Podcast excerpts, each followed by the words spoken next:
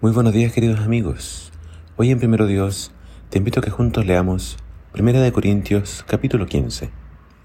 Leo para ti los versículos 35 al 58. Dice así la palabra del Señor.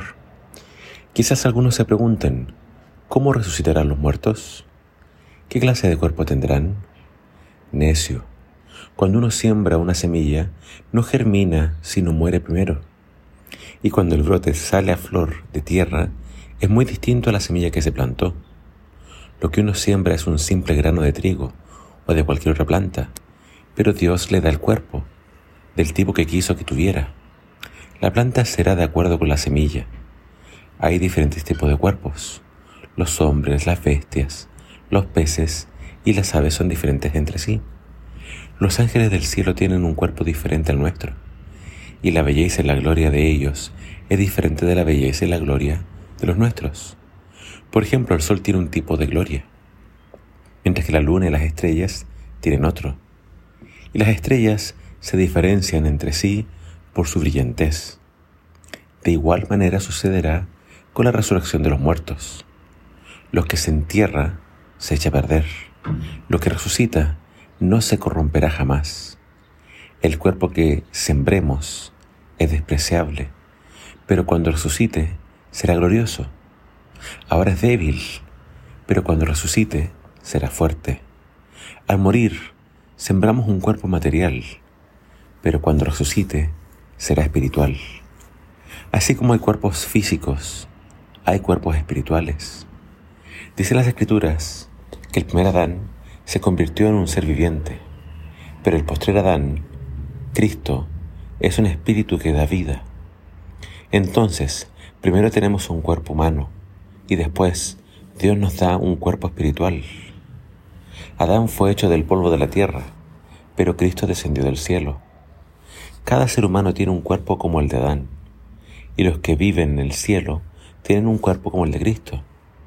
Al igual que ahora hemos llevado la imagen de Adán, un día nos pareceremos a Cristo.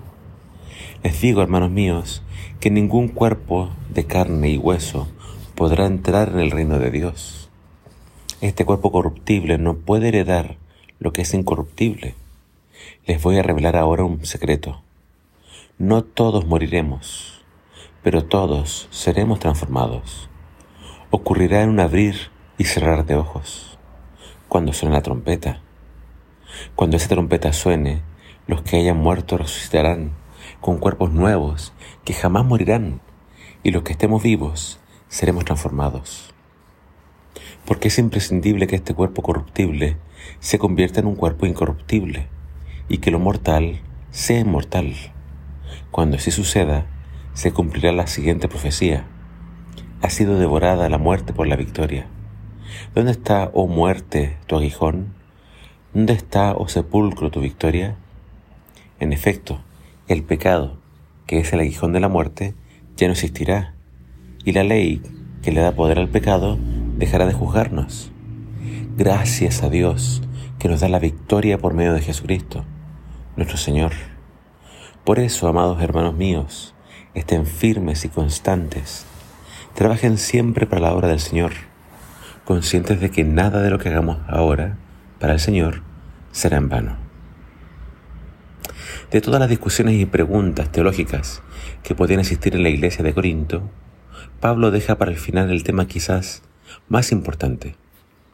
Había en la iglesia personas que no creían en la resurrección de los muertos y estaban haciendo dudar al resto con sus preguntas complicadas. Pablo llama pecadores a quienes estaban hablando así. Los acusa de no conocer a Dios. Y claro, porque al no creer en la resurrección, Pablo señala entonces que según esa lógica, Cristo tampoco hubiese podido resucitar. Y si Cristo no resucitó, en vano estaban los apóstoles predicando y en vano estaban arriesgando sus vidas. Pablo señala que todo lo que pasó con Cristo, su muerte y resurrección, estaban profetizados en las Escrituras. Luego habla de todos los más de 500 testigos que vieron a Cristo resucitado. Pablo mismo tuvo un encuentro con el resucitado. En ese encuentro Pablo debió haber muerto porque estaba persiguiendo a la iglesia.